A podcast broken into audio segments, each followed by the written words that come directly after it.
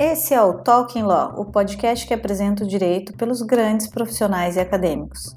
E hoje, nesse episódio, vamos falar com Maite Ximenes sobre empresas de tecnologia e sua relação com o direito.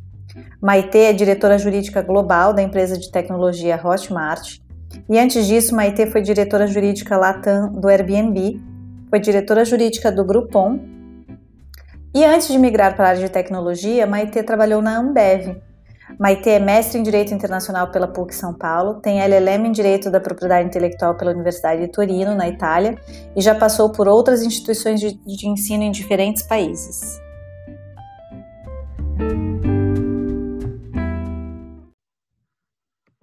Bom, hoje a gente está aqui com Maite Ximenes, é um prazer ter você com a gente aqui no Talking Law. E eu vou começar perguntando para você um pouquinho sobre a evolução tecnológica e o direito. Né? A gente percebe que existe uma evolução acontecendo numa velocidade muito grande.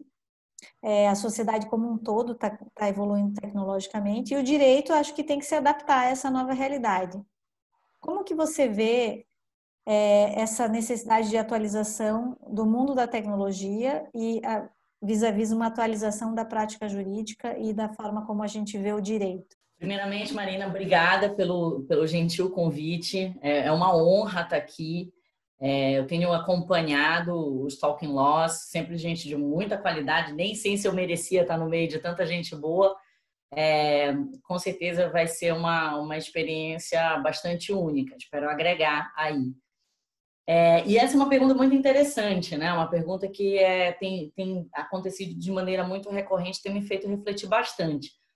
É, eu, eu vejo assim a mudança do direito em pelo menos três aspectos. Né? O primeiro deles, a mudança das disciplinas jurídicas. Então, nós vamos ter é, disciplinas jurídicas tradicionais, que serão repensadas, é, aquelas disciplinas tradicionais sobre novos temas e, por fim, novas matérias. Né? É, e, e, aí é muito engraçado, né? Eu tenho uma, uma história boa para contar sobre isso. Eu estava um dia lá no, lá no Airbnb debruçada sobre aquele famoso é, processo no STJ, né, sobre, enfim, se, se condomínios poderiam restringir locação por temporada. Eu estava com o meu Código Civil aberto, a lei do inquilinato é, do outro lado, toca meu telefone, era uma querida amiga que é VP de uma, uma empresa tradicional, é, VIP jurídica, querendo fazer um benchmark sobre inteligência artificial. E eu fiquei, assim, nada pode ser mais não inteligência artificial do que você estar com o seu é, código civil aberto ali, a lei do inquilinato. Então, eu comecei a perceber assim que as pessoas fantasiam muito, né, sobre a, a, a função a, do, dos operadores jurídicos dentro da empresa de tecnologia. E, e isso também ecoou num outro evento que eu participei como palestrante, e era para falar do uso da tecnologia pelo jurídico nas empresas. E, para minha surpresa, assim, as empresas tradicionais levaram cases fantásticos. E eu não tinha nenhum grande case fantástico, eu simplesmente era de uma empresa de tecnologia, mas não tinha nenhum case fantástico sobre o uso da tecnologia exatamente no, meu departamento jurídico. Então, assim, o que acontece é que naquele momento, quando eu estava lá debruçada no Código Civil né, e na lei do inquilinato, eu estava ali estudando direito de propriedade e vendo como o direito de propriedade se adequava à nova realidade. Né? Então, essas disciplinas jurídicas tradicionais, é, elas são, hoje, na nova ordem de coisas, elas precisam ser repensadas. E aí a gente tem também as tradicionais sobre novos temas, né? novos temas. Então, você pensa ah, no direito tributário, tem todas as discussões aí dos impostos sobre operações digitais, né? Direito civil, as responsabilidades das plataformas digitais, moderação de conteúdo e tal, e outras vertentes. E também você tem as novas matérias, né? Privacidade, regulamentação de meios de pagamento, né? fashion law, cannabis law, né? visual law e tal. Então, assim, são conceitos muito novos e que, que surgem nessa nova ordem de coisas e que também precisam ser é, aí inseridos nesse, nesse pensamento jurídico. Um outro ponto que eu falei é assim a forma de você pensar o direito, né? A gente vem numa faculdade é, tradicional de direito e aí você vê que as discussões ali elas são muito dicotômicas, é meio que o que pode e o que não pode, né? É, e a gente vê que nessa nova realidade, o direito, na verdade, passou a ser um instrumento de viabilização de negócios e realização de coisas. Então, não existe mais essa questão de pode ou não você simplesmente vencer uma questão pelo argumento. Você tem que, que, que, que traduzir o direito para fazer alguma coisa acontecer. Né? É, e, por fim, é, os próprios operadores do direito. Né? A gente precisa se reinventar como operador de direito. Acho que, e de novo, isso vem desde a época do, do, da faculdade e tal. É, a gente meio que se comporta assim como aquele oráculo, né? Não, as pessoas vão chegar e vão me perguntar e eu vou ter a resposta na ponta da língua uh, e tal. E, e, desculpa, assim, hoje em dia, em empresas de tecnologia ou, em, ou, ou, fora da empresa de tecnologia, em escritórios de advocacia, seja lá onde você estiver, é, você vê que você, como operador do direito, né, advogado ou outra carreira, você faz parte de uma jornada. Né? Novas competências são desafiadas, novas competências fora da área jurídica. Né? Então, você precisa ter uma boa competência de escrita, você precisa ter um português é, muito bom, porque isso faz parte da, da, da, sua comunicação, você precisa ter uma boa oratória, você precisa ter inteligência é, é emocional, assim, novas competências são, são desafiadas. E aí eu vou querer falar um pouquinho de competências com você, até na sequência das nossas perguntas, mas isso me faz pensar nesse momento que a gente está vivendo agora de crise, enfim, ou de oportunidades, a gente não sabe, mas esse momento tão diferente que a gente vive em 2020. E aí eu queria saber a tua percepção, considerando todas essas, essas mudanças que a própria área do TEC demanda, como é que agora, nesse momento, nesse momento de crise, você avalia a existência de desafios e oportunidades nesses negócios? Muito boa pergunta, Marina. Assim, é, a gente tem uma, uma grande curiosidade, né? Que as grandes empresas de tecnologia, muitas delas surgiram em momentos de crise. Então, se você olhar Airbnb, Uber, é, Groupon, enfim, essas empresas surgiram todas lá em 2008, né? Então, você percebe que o sucesso dessas empresas está ligado à capacidade delas de resolver um problema real. E o mundo está cheio de problemas, está né? Tá cheio de, de, desses problemas reais. E a crise, muitas vezes, ela acentua esses problemas reais. Né? Ou, às vezes, também, é, essas crises, elas criam uma série de problemas reais. Então, assim, tem muito espaço é, para esses negócios disruptivos, tem muito é, é espaço para negócios. Né? É, e você vê o Uber, patinetes é, e, e, afins, é, eles surgiram da necessidade de melhorar os serviços, né? Eram serviços tidos é, pelos seus usuários como serviços muito ruins, né? Serviço de, de, de, de transporte e tal. É, e também com a necessidade de ampliar as opções de mobilidade urbana. Esse problema sempre esteve lá, né? O Airbnb, da mesma maneira, você tem de um lado uma, uma forma diferente de viajar, né? que no, não, não, compete com a forma mais habitual de você viajar, né? E ir para hotel e tal e tudo. É, você garante uma viagem diferente. E do outro lado, também tem uma pessoa que tem a capacidade de fazer uma renda extra daquele seu espaço, né? Que, que muito provavelmente ficava ocioso, você estava perdendo é, dinheiro ali e tal. Então, é, esses momentos de crise, eles acentuam os problemas reais, que são justamente onde os negócios bem-sucedidos é, encontram espaço. Você tem uma trajetória super interessante e, e muito rica nessa área de tecnologia, né? É, você passou por grandes empresas, desde empresas nos, na área, nas áreas tradicionais até hoje, enfim, é, com toda essa história em empresas de tecnologia. Você sente que você teve que se adaptar a essas empresas dentro da tua formação e, e no seu trabalho como um todo? A minha carreira é marcada por pelo menos duas transições radicais. Eu, eu comecei a minha carreira em escritório de advocacia, escritório super tradicional, é, e, e, fiz a transição para a empresa. Né? É, e, uma empresa, que foi quando eu saí do escritório, eu fui para a Ambev, uma empresa que, que é conhecida pelo seu modelo de gestão, que respira gestão, eficiência e tal, que é muitas vezes um, um, gap enorme nos escritórios. A gente no escritório a gente não é acostumado a fazer isso, né? É, então assim foi uma uma uma bronca muito grande, um osso muito grande que eu tive que roer para poder me adaptar, né? Eram conceitos novos, eram métodos diferentes, era um ritmo diferente de trabalho. É, e, e, enfim, isso me, me, me fez é, com que eu me, precisasse me reinventar né, dentro da minha carreira jurídica.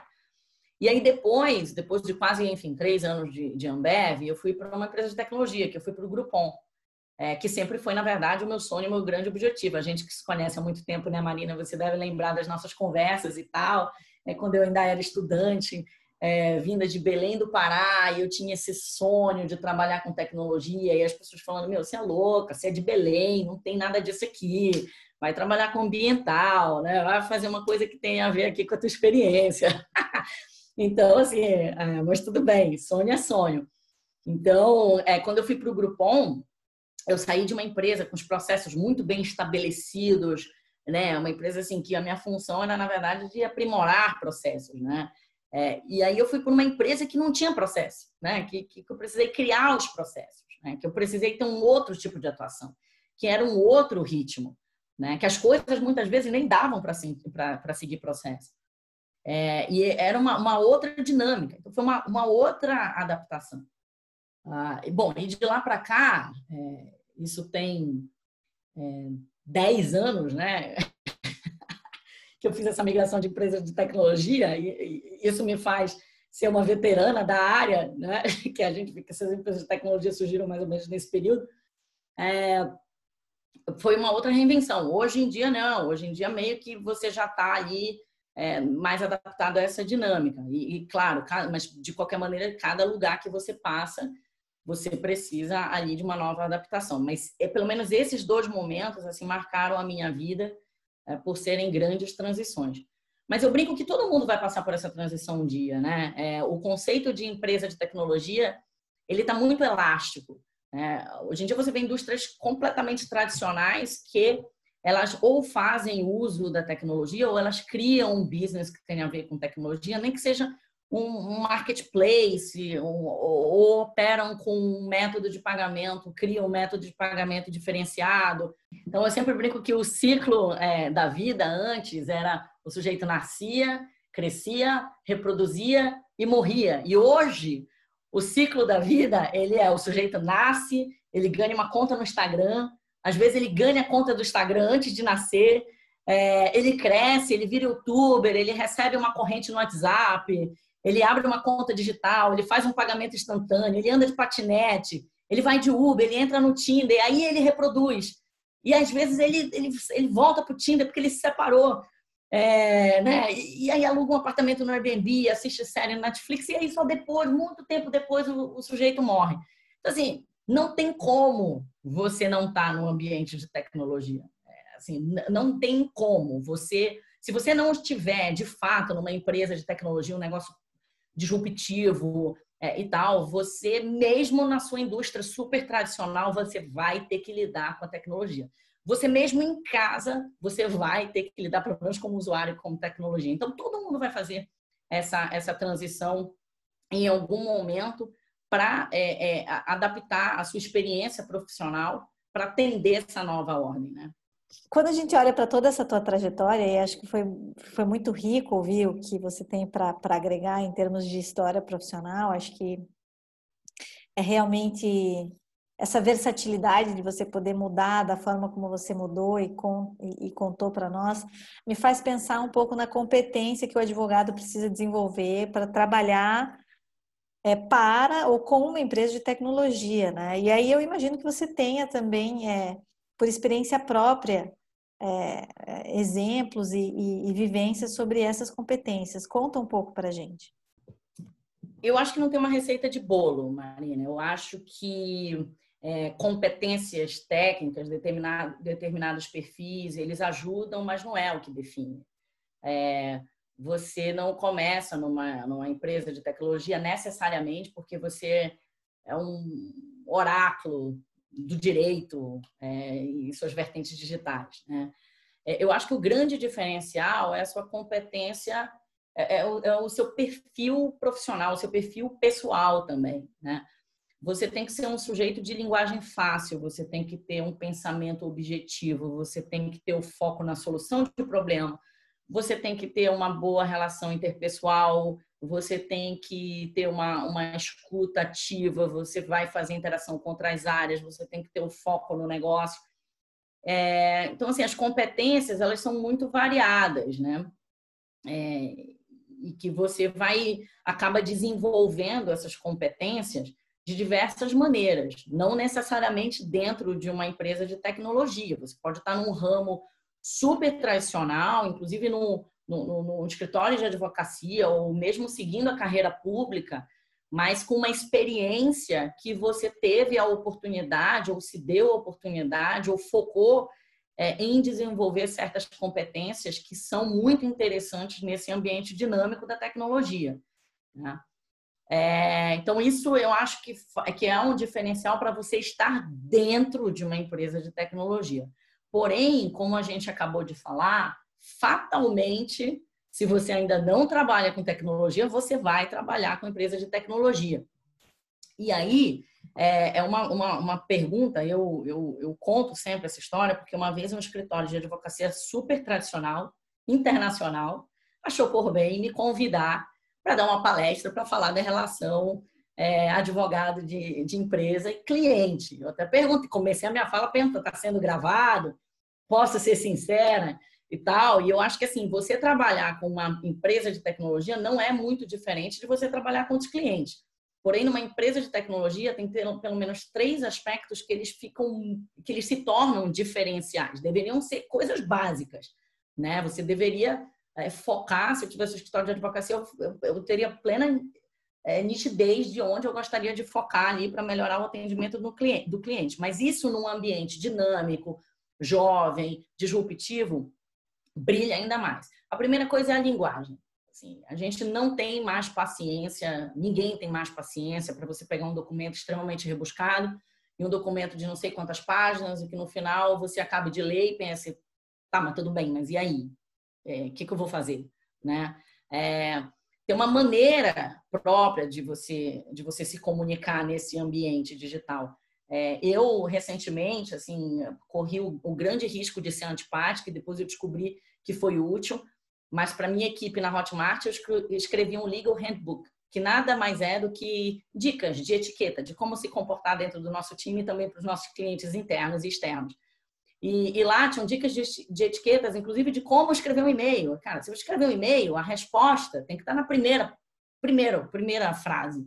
Né? E aí depois ali você desenvolve, coloca bullet points, numera os itens para depois você não perder o fio da meada. Então eu vejo que assim, essa questão da linguagem ela é muito importante, né? Você ser objetivo, você ser franco, você ser honesto e você dar a solução que a pessoa está querendo. Ainda que aquela solução não seja definitiva, mas você dá um norte para a pessoa ali, né? É, o, outro, o outro assunto é o fato da disponibilidade. Então, ninguém tem mais é, assim apetite para você mandar uma consulta e a pessoa demorar não sei quanto tempo sendo que aquela consulta poderia ser um call. Eu não preciso muitas vezes de uma coisa super elaborada, de um parecer, de um negócio, não preciso nada de escrito, uma coisa carimbada, assinada, não. Então, eu preciso de uma resposta ali rápida, né, num call e tá bom, e pode não ser definitiva e tal, mas a gente tem é, já uma, uma luz ali. E, infelizmente, uma triste realidade muitas vezes é, aquelas pessoas que te atendem, enfim, escritórios e parceiros, elas elas não estão lá, você fica meio que precisa ficar correndo atrás. E, e você dá prazos internos, advogado tem muita dificuldade com prazo interno, porque eles se acostumam com prazo judicial e, a, e prazo judicial tem um problema ali se você não cumprir. O prazo interno, o cara fala, não, é só um prazo interno, entendeu? É, prazo interno, né, a pessoa negocia. Mas o problema é que prazo interno não é uma chatice da, do, do advogado interno da empresa, porque muito provavelmente ele se comprometeu com alguém que, ou com um projeto, ou com um grupo de pessoas, ou com, ou com quem quer que seja, que naquele dia ele teria as respostas, ele teria, é, é, sei lá, o documento, ele teria alguma coisa. Então, quando você não tem esse comprometimento com estar disponível e não tem esse comprometimento com os prazos internos, se você não tem essa troca, se você não tem essa empatia, essa parceria, com o advogado é, interno, a, fica muito difícil, né? É, e numa empresa de tecnologia, de novo, que é muito dinâmica, muito rápido, isso, isso pesa demais. É, e por fim, claro, né, não, não poderíamos deixar de falar do custo, porque é, a gente que está hoje em dia, você, advogado interno de empresa e de tecnologia, sobretudo, você consegue avaliar, o bom advogado interno de empresa, você consegue avaliar é, o custo daquele, daquele serviço. Então, não é que você sempre queira pagar mais barato, porque, enfim, você tem pressão de budget e tal. Não é isso. É porque você não tolera mais você ser cobrado por um serviço que você sabe que não vale. Né? Então, quando você vai a um escritório de advocacia ou você vai a um profissional, você acha que você está você vai nele porque você sabe, confia e, e, e, quer um expert na área, né? Você quer a melhor pessoa. E aí, quando você pega a nota, a, a fatura e vê que, olha, tiveram tantas horas para discutir com o júnior, com o sênior, com o pleno, com não sei quem, faz aquela, aquela, aquele time sheet enorme e você fica, putz, não precisa de nada disso, porque eu sei o quanto, o quanto tempo isso leva para avaliar. É, isso também gera um certo constrangimento. Então, assim, essas três coisas, sabe? A disponibilidade, a linguagem, a questão do custo e tal, são relações que todo mundo deveria nutrir, independentemente do ramo que você é, está. Porém, numa empresa de tecnologia, justamente por, por conta dessa conotação do dinamismo, da velocidade, né, e, e, e da objetividade, essas coisas realmente elas elas pesam.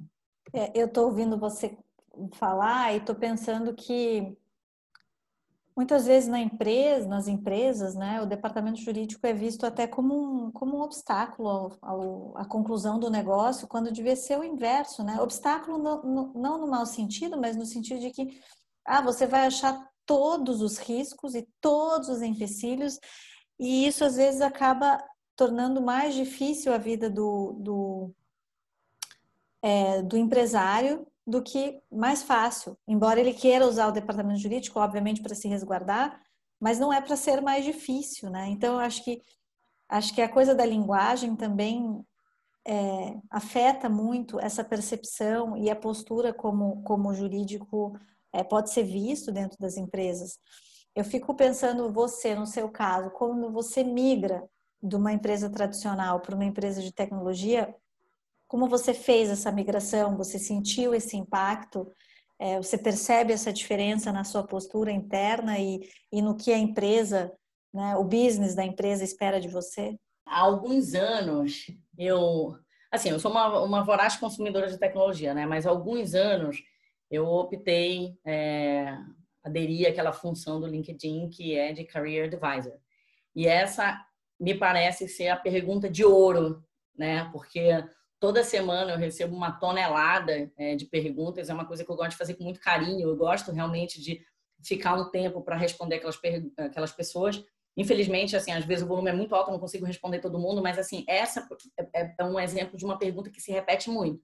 Como é que eu faço para migrar da indústria tradicional, né, ou de um escritório de advocacia, ou mudar radicalmente a minha carreira e ir para uma empresa de tecnologia? E a minha resposta, ela, ela é muito muito simples. Assim, primeiro você tem que pensar o que, que é essa transição, né? Porque estar numa empresa de tecnologia pode parecer muito sedutor, mas não é para todo mundo. E como a gente já falou é, hoje aqui, é, esse conceito de empresa de tecnologia é bastante amplo, porque pode ser uma empresa tradicional, né, que seja um fabricante de, de tecnologia, pode ser uma empresa tradicional consumidora de tecnologia, pode ser sim uma empresa de tecnologia já em ramos mais consolidados, ou pode ser, é, como a maioria das minhas experiências, empresas de tecnologia de negócios disruptivos e tal. E é, todas elas, elas têm perfis é, muito diferentes, né?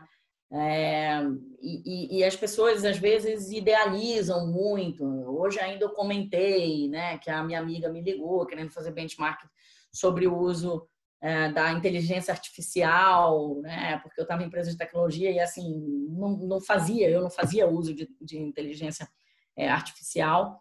Então assim, as pessoas elas elas projetam muito, elas fantasiam muito do que que significa isso.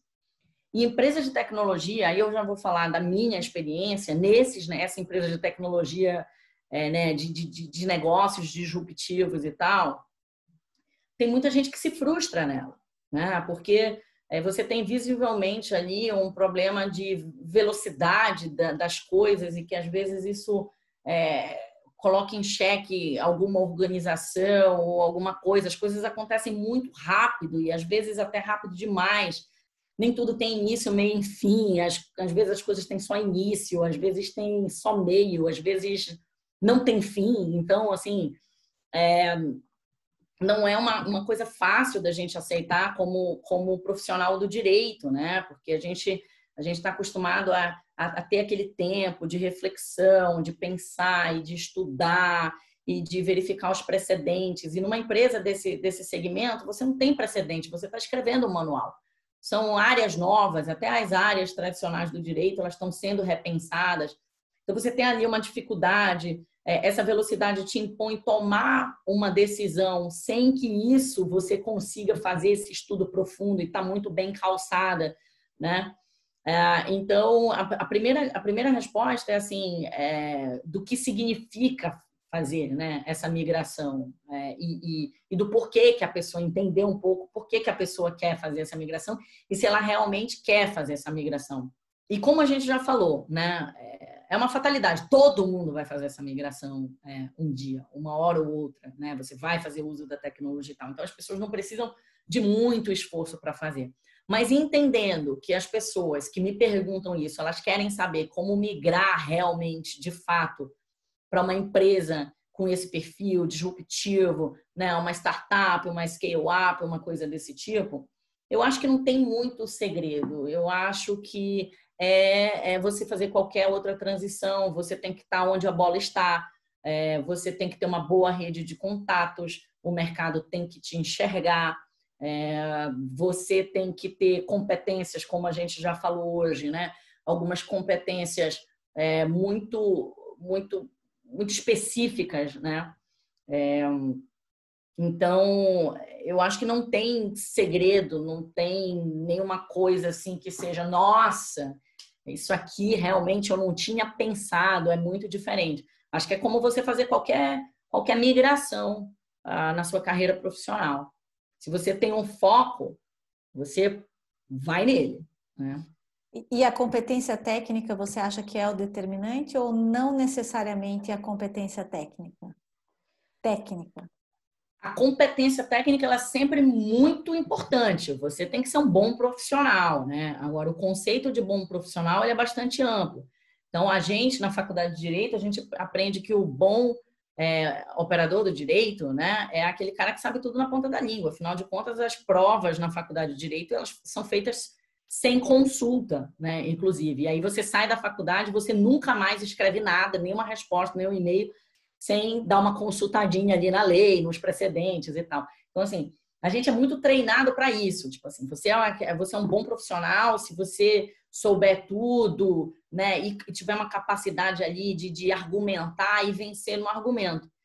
É, e a gente vê que nesse ambiente não é isso que define um bom profissional. Né? Um bom profissional nesse mercado, ele não é, é, às vezes até atrapalha, né? Você ser tão analítico, você querer ser tão completo, porque você se torna prolixo, você se torna é, um, um, cara ali que vai naquela no depende, né? Sempre, ah, depende, o que você quer? Não, depende. Não, acabou esse negócio de depende, você tem que, você tem que dizer, você tem que dar a cara para bater. É isso, é sim ou é não, né? Dá ou não dá.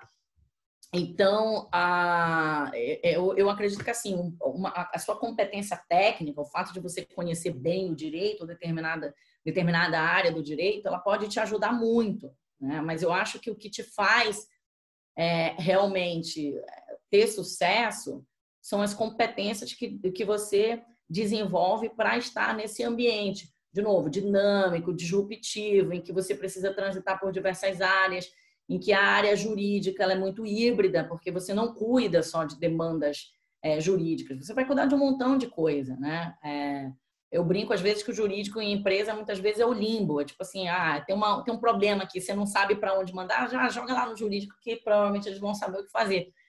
Então acho que esse esse é o, é o maior diferencial que a pessoa pode ter, né? Você, você saber é, transitar, você saber se relacionar com as pessoas, você entender o seu papel, você, você ter um foco ali no resultado, no objetivo, você saber trabalhar em time, é, você saber discordar, mas mesmo assim estar comprometido com o resultado. É, advogado muitas vezes não sabe é, fazer isso, o advogado acha que se a opinião dele é, não for levada adiante foi porque ele não venceu o argumento, então é, ele não consegue conviver com essa frustração. E, e, no, e dentro de uma empresa é, com esse perfil, é, isso é muito crítico, porque você às vezes vai ser voto vencido, a sua opinião não vai, não vai para frente, está tudo bem, mas mesmo assim você vai ter que fazer de tudo é, para que aquele projeto que você não concordou, que você deu uma opinião diferente, ele tenha sucesso. E mais do que isso, se o projeto não tiver sucesso, ainda assim você vai ter que trabalhar para resolver o pepino lá. Mesmo você tendo avisado, mesmo você tendo se posicionado de maneira diferente. Então, esse comprometimento é, é, que, é que, às vezes, as pessoas não conseguem ter porque a gente não aprendeu isso na faculdade. Na faculdade, a gente aprendeu a debater e vencer no argumento.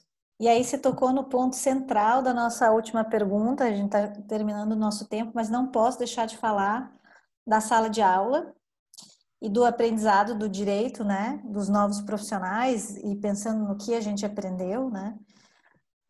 Você vê hoje, se a gente for pensar numa faculdade de digital law, né? Você falou em vários laws no começo assim. Então vamos a gente vai pensar num digital law, né?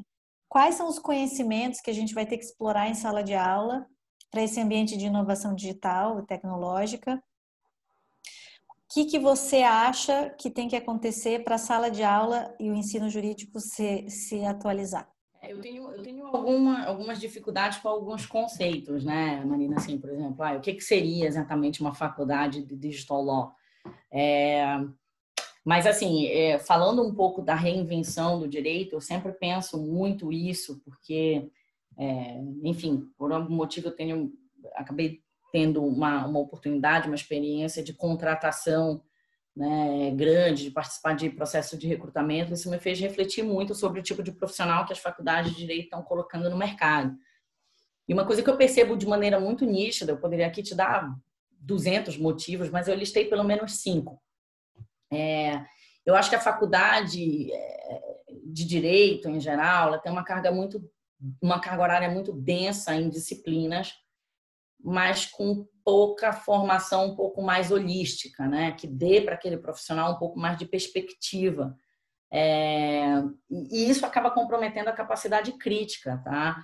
Ah, os profissionais saem da faculdade de direito sem saber estatística, né?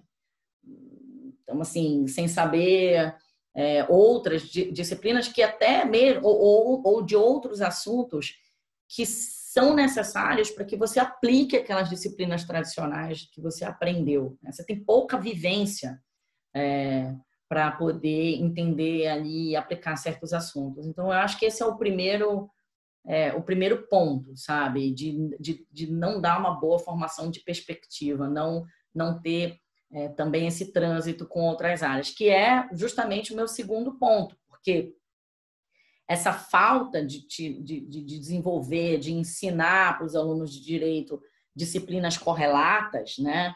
É, nem sequer nos núcleos de prática. Então, se por exemplo, você pega assim, uma disciplina de prática jurídica, né? você tem lá o núcleo de prática jurídica.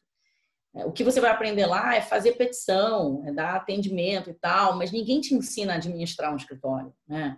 As pessoas não falam sobre finanças, né? sobre conceitos é, financeiros. Não estou falando de direito financeiro, não, estou falando de, de finanças mesmo, né? É, para que pelo menos você tenha condições de tocar o seu escritório.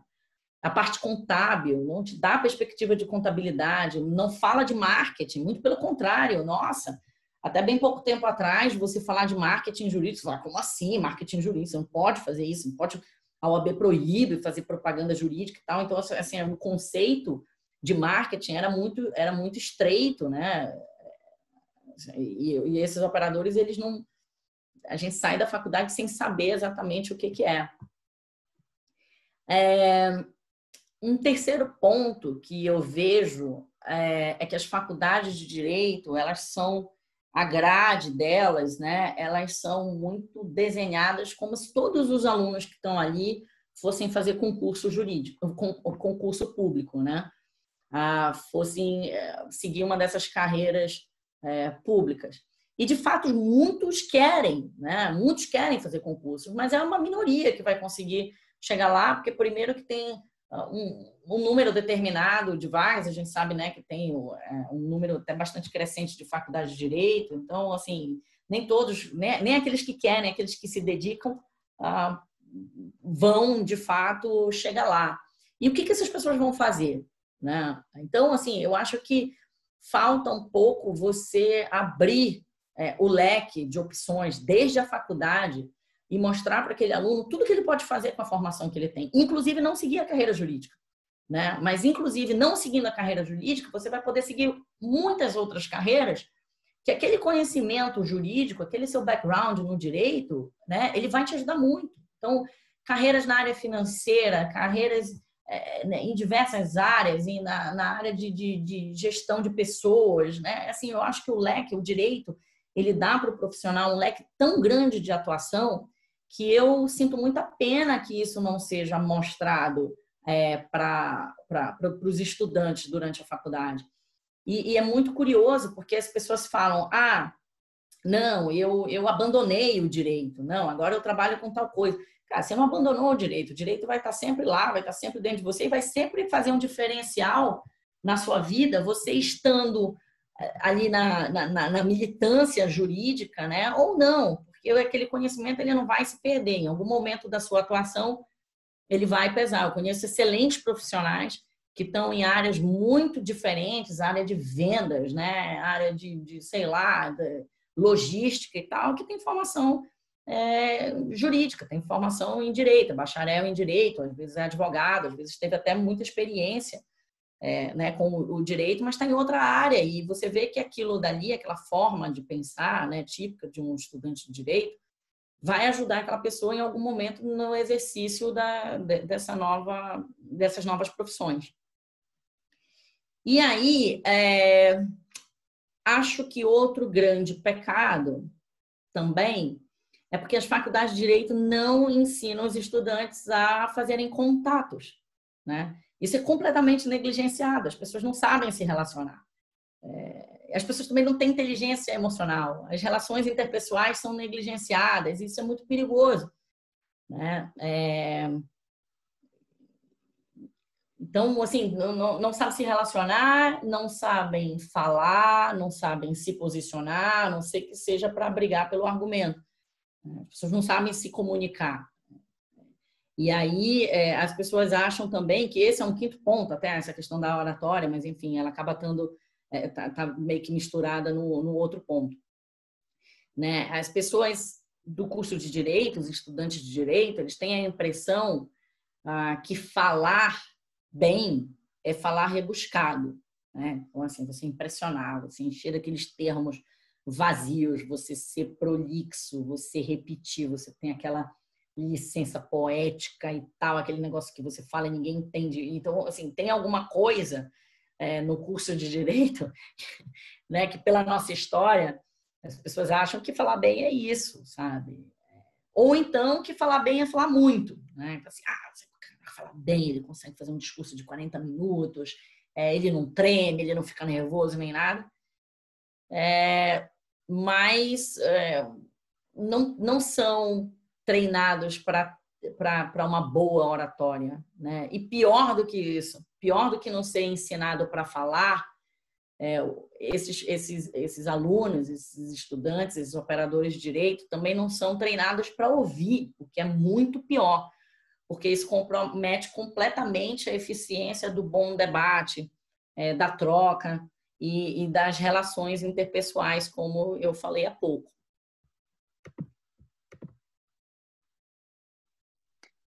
Você você está falando e eu estou pensando é, na minha carreira, né? E eu acho que você deve ter vivido igual. Quer dizer, de repente você vai controlar uma área de um escritório como sócio, você tem que saber budget, você tem que saber prospectar cliente, você tem que saber vender. É, você, tem que, você tem que mostrar que você é bom sem a OAB achar que você está fazendo uma coisa antiética e ninguém ensinou você a fazer isso na faculdade. E aí você vai para uma carreira de gestão fora de um escritório, você tem que é, fazer RH, você tem que entender de assuntos administrativos que você nunca viu, fazer marketing, que é exatamente o que você está falando, que, que o profissional não sai treinado, e não sai mesmo, né? Porque você treina a matéria jurídica, mas fica faltando uma série de competências que vão formar o profissional como, como, um, como um todo. E talvez eu acho que essa seja, seja um grande pulo do gato de uma, de uma faculdade, talvez ao invés de ser é, uma faculdade de digital law, ela tem que ser, ela tem que ser ampla o suficiente para tornar o profissional um profissional mais completo, né?